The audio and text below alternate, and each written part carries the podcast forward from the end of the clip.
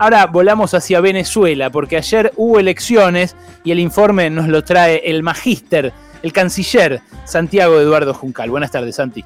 Buenas tardes, Ale, ¿cómo estás? ¿Cómo bien, muy bien.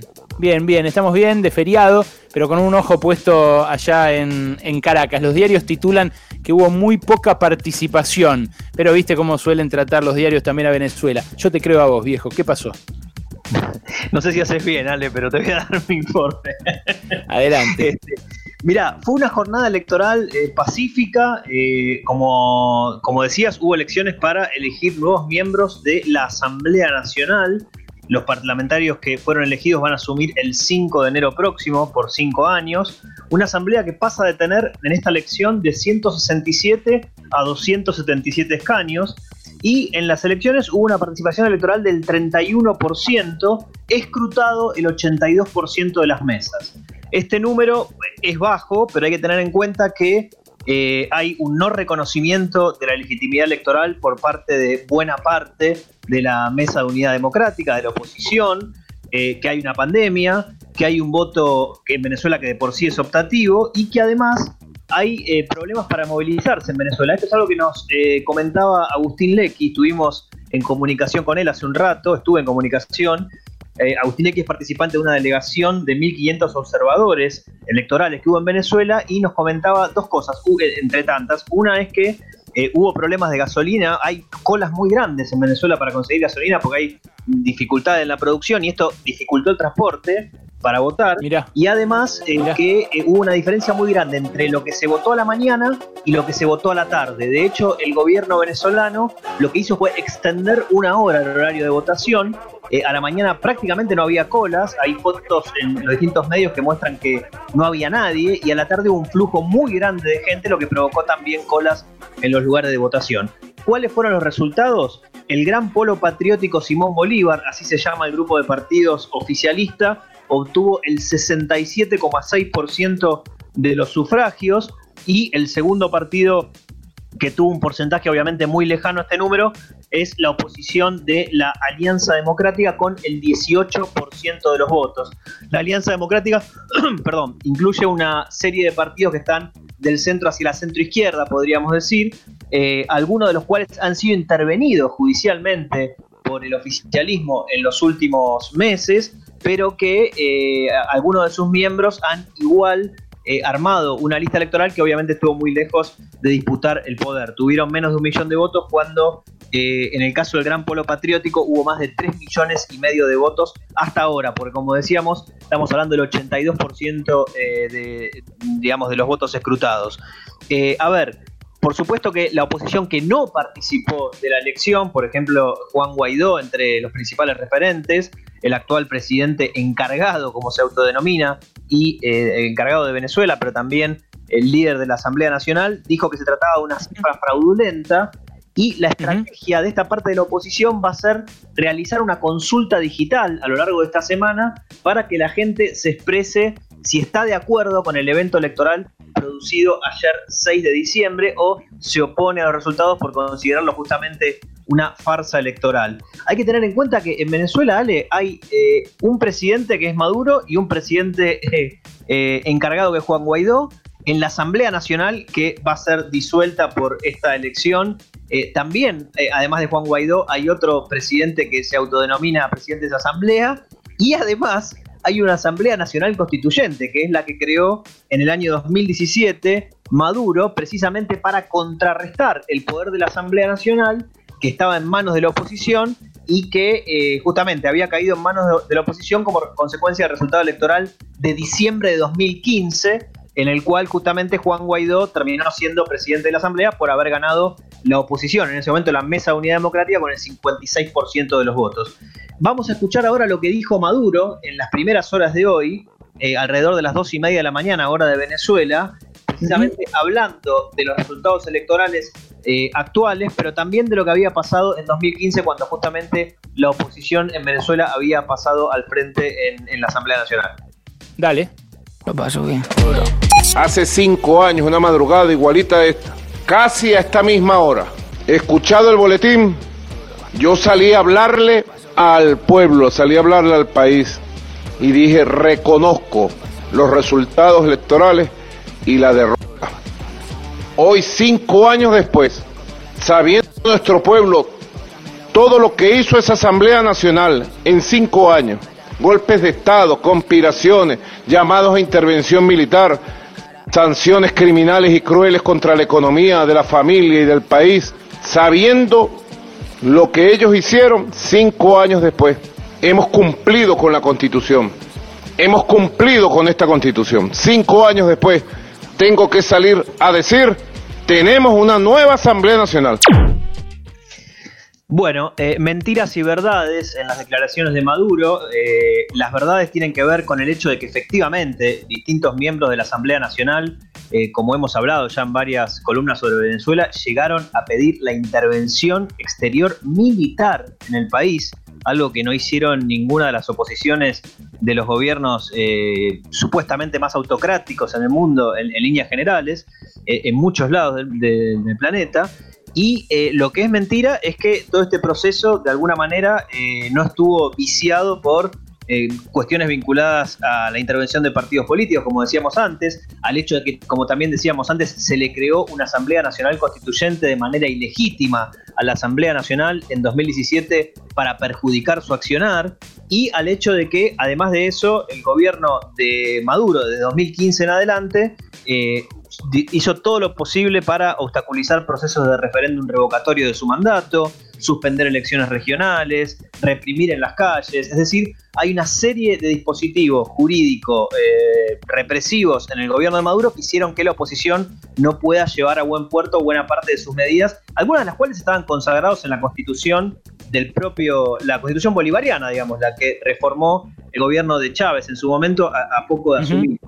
Eh, estamos en una situación, Ale, en la que más allá de este triunfo, yo creo que lo más importante es que deja fuera de juego a Guaidó, un personaje bastante nefasto, precisamente por, como decíamos antes, haber pedido, entre otros, ¿no? la intervención militar por parte de Estados Unidos y de países aliados en Venezuela. Más allá de tener esto, deja al país en el mismo impas político que estaba antes. Ahora todo el aparato de Estado queda en manos del oficialismo, tanto el Poder Ejecutivo como el Poder Legislativo, porque la Asamblea Nacional pasa a manos, como decíamos antes, del de, madurismo, podríamos decir. Eh, también el Tribunal Superior de Justicia está en manos del oficialismo y el, el organismo electoral, digamos, también. ¿no? Entonces tienen todo. Ahora bien, eh, evidentemente el 31% de participación electoral, lo que me preguntabas al principio vos, es un número bajo, sobre todo si lo comparás con el 71% de participación que hubo en las elecciones de 2015, las mismas elecciones mm. para la Asamblea Nacional, o cinco años antes con el 66%, creo que fue en ese caso. Digo, es un número muy bajo más allá de los factores que mencionábamos antes. Por lo tanto, hay eh, entre venezolanos y venezolanas sigue habiendo una divisoria de aguas muy grande en este caso hay un 69% de gente que no fue a votar.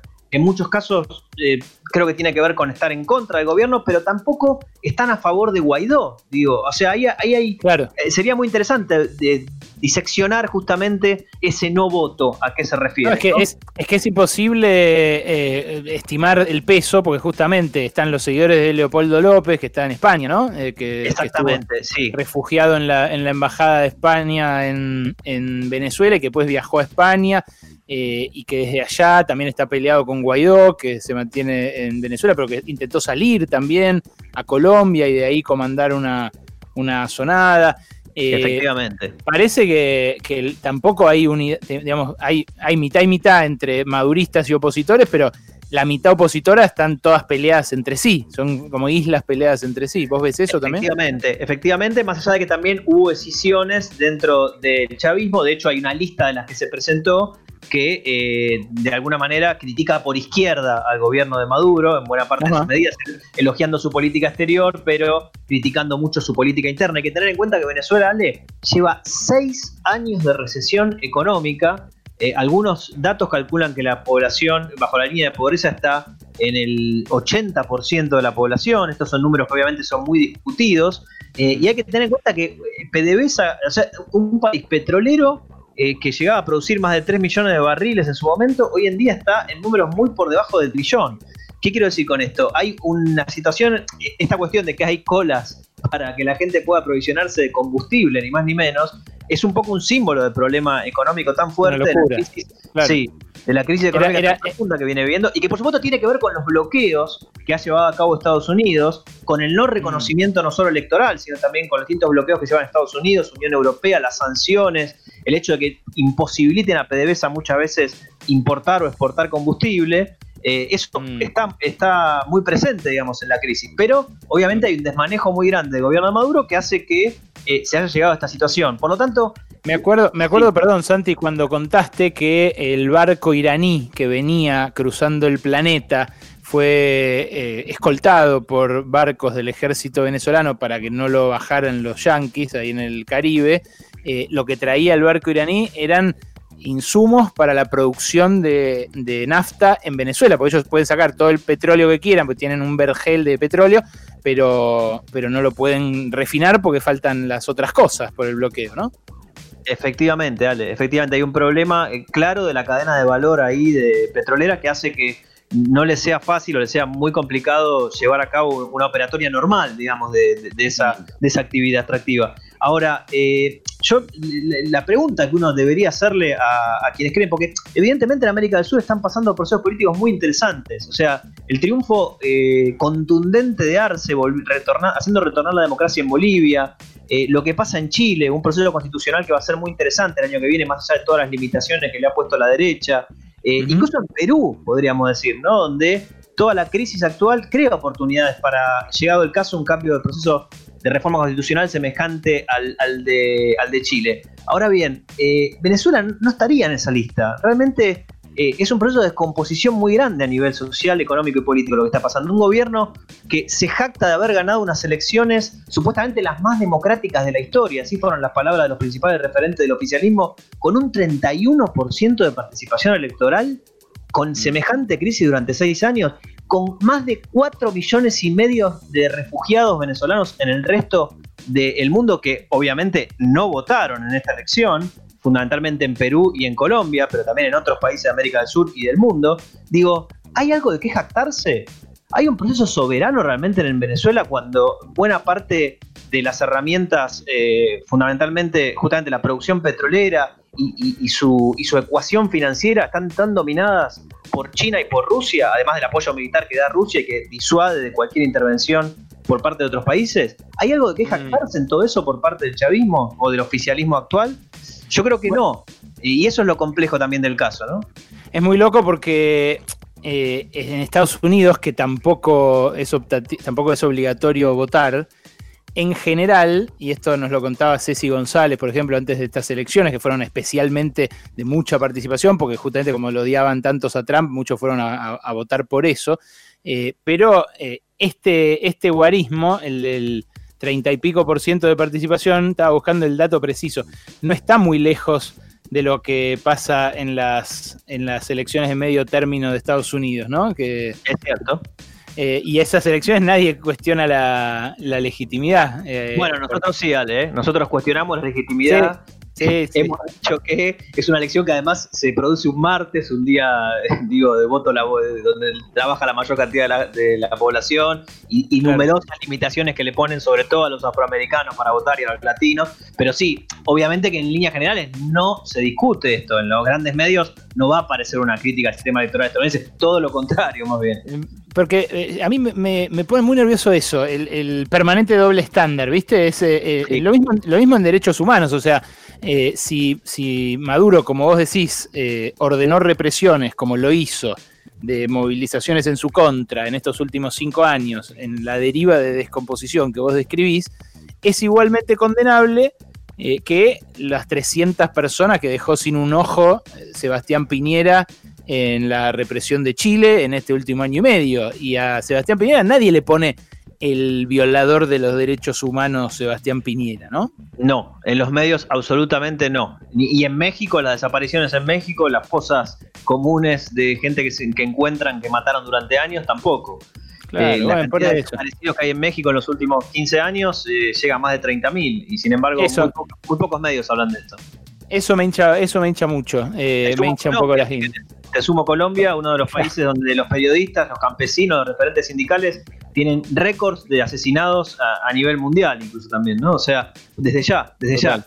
La, comparación no deja al resto de los países mejor parados que Venezuela, muchos del resto de los países mejor parados que Venezuela en esta cuestión. Santi, este, eh, entre, entre los, esos 1500 veedores internacionales que vos mencionaste recién, estaba José Luis Rodríguez Zapatero. Eh, José Luis Rodríguez Zapatero, el ex eh, presidente del gobierno español, del Partido Socialista, del PSOE, pero un moderado en general, digamos, no, no es que es un, un, izquierdista o un, tipo de la, de, la, que podríamos decir chavista, y estuvo ahí en, como veedor y yo leí que les dijo a la Unión Europea y, a, y al gobierno español, les dijo, eh, tengan la precaución de no sumarse a, los castigos o las represalias de Trump, no sé cómo, dijo, al bloqueo de Trump o a la, política, digamos, de Trump hacia Venezuela. Eh, ¿Vos cómo crees que va a seguir Europa respecto a Venezuela? Porque ahí hay, como una discusión a diferencia de lo que pasa en Estados Unidos. Totalmente. Es muy interesante la intervención de Rodríguez Zapatero, el expresidente español, porque él dice que ahora va a haber un absurdo jurídico. La Unión Europea va a tener que dejar de reconocer a Juan Guaidó como presidente encargado, porque va a dejar de estar como presidente de la Asamblea Nacional, y por ende no va a terminar reconociendo a ninguna autoridad legítima del otro lado del océano, digamos, de Venezuela. Entonces, él decía que hay que tener muchísimo cuidado con esto, porque ¿qué va a pasar de ahora en más? Bueno, eh, vos sabés lo que es Europa, la complejidad que tiene, y probablemente haya algunos países que estén dispuestos a modificar parte de esta política, porque evidentemente los va a dejar eh, sin un interlocutor diplomático claro. Eh, sí, efectivamente, la Unión Europea intentó poner condicionamientos para que las elecciones se, se retrasaran un poco, para que hubiera otro tipo de disposiciones previas, el gobierno de bolivariano no eh, accedió a esto y por eso no lo reconocieron tampoco. De alguna manera hace eh, seguidismo a Estados Unidos, al igual que al Grupo de Lima eh, y al igual que a la OEA, o sea, están todos más o menos con matices encaramados en la misma causa de no reconocer a Maduro como presidente. Hay que tener en cuenta que más de 50 países no lo reconocen a nivel internacional. Ahora, hay más de 140 que o, sí lo reconocen a Maduro o no se expresaron al respecto. Por lo tanto, cuando se suele decir en los medios, esto es otra de las cosas que se suele decir en los medios, ¿no? 55 países no reconocen a Maduro. Bueno, hay casi 200 países en el mundo. Hay que contar el resto también, ¿no? Este, ¿Y qué van a hacer ahora el resto de los países? Los que reconocen justamente a Guaidó como presidente encargado. Ese cargo, insisto, deja de existir porque deja de tener cargo público el propio Guaidó, ¿no? Eh, bueno, hay que ver qué pasa en las calles, ¿no? Si se reactiva también la protesta, esa es otra variable importante, como ocurrió en mm. otros momentos del gobierno de Maduro, que ya lleva siete, años en el poder, ¿no? Esto es algo interesante también pensar cómo uno puede decir que en la gestión económica, eh, más allá de la, injerencia externa, fue bastante desastrosa la de Maduro. Ahora, para sostenerse en el poder, yo me saco el sombrero realmente, ¿no? Si uno lo piensa en términos de su propia lógica de acumulación política, cuando asumió mm. Maduro las cosas que todos veíamos de él, decía, por lo menos yo lo pensaba en ese momento, este no dura dos años, tres años, no, efectivamente no fue así. Ganó elecciones, mm. fue reelecto, con todo el apoyo, eh, salvo pequeñas fisuras, este, del sector militar y sigue como presidente eh, no encargado, como presidente real. Mm. Excelente informe, Santi, la verdad que completísimo, con todas las variables, es súper compleja esa realidad. Hay un montón de venezolanos también viviendo acá con nosotros en Argentina y, también de ellos se, está nutriendo nuestra cultura, así que también está bueno contarlo en nuestras radios con el detalle que merece y con el respeto que merece la realidad de un país como Venezuela, que como bien decías la, la está pasando por H o por B muy pero muy mal en estos últimos años. Eh, Santi, también hubo luto, pesar, dolor en Uruguay por la muerte de Tabaré Vázquez. Así es, Ale, falleció en las primeras horas de ayer, a los 80 años, Tabaré Vázquez, un oncólogo muy prestigioso y radioterapeuta que murió de cáncer, eh, primer intendente de Montevideo del Frente Amplio entre el 90 y el 94, presidente de Uruguay entre el 2005 y el 2010 y después entre 2015 y 2020. Su primera presidencia sobre todo será recordada por haber mejorado bastante la, performance económica de Uruguay en esos años, después de la crisis de 2002-2003. Eh, quebró con esa presidencia justamente el bipartidismo histórico uruguayo de los colorados y los blancos. Nació en el barrio popular de La Teja. Eh, hay que tener en cuenta que eh, se opuso a la despenalización del aborto durante su primer gobierno en el 2008, vetando una ley, sí, en noviembre de 2008. Por ese motivo, renunció al Partido Socialista, porque el Partido Socialista, que está dentro del Frente Amplio, le hizo una crítica en contra de ese veto eh, que habían votado diputados y senadores en Uruguay para que haya despenalización. Cuatro años después sí se legalizó la despenalización del aborto. Eh, bueno, se nos fue Tabaré Vázquez, un referente histórico que fue recordado no solo por Lucía Topolansky, que fue su vicepresidenta, sino por Pepe Mujica también, y además por la calle Pau, el presidente actual uruguayo opositor. Gracias, Santi. Mira, siempre se aprende algo escuchando a este pibe. ¿eh? No, sabía el origen humilde de, de Tabaré. sabía, sabía su profesión. Mirá, mirá qué notable.